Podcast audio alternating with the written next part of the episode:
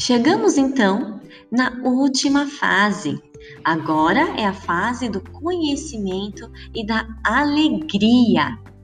A alegria de conhecer novos assuntos, a alegria de saber cada vez mais, mais e mais. Quem aí não fica muito alegre, muito feliz quando consegue realizar certinho as atividades que os professores mandam para vocês? Não é verdade?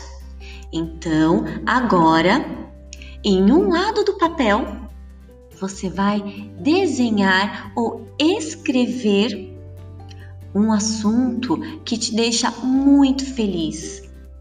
Ou algum momento que você lembra aí na sua cabecinha que te deixou muito feliz quando você conseguiu realizar essa atividade. Ok? Vamos tentar? E aí então, quando você terminar, vai ser hora de descobrir o que está dentro do baú das emoções.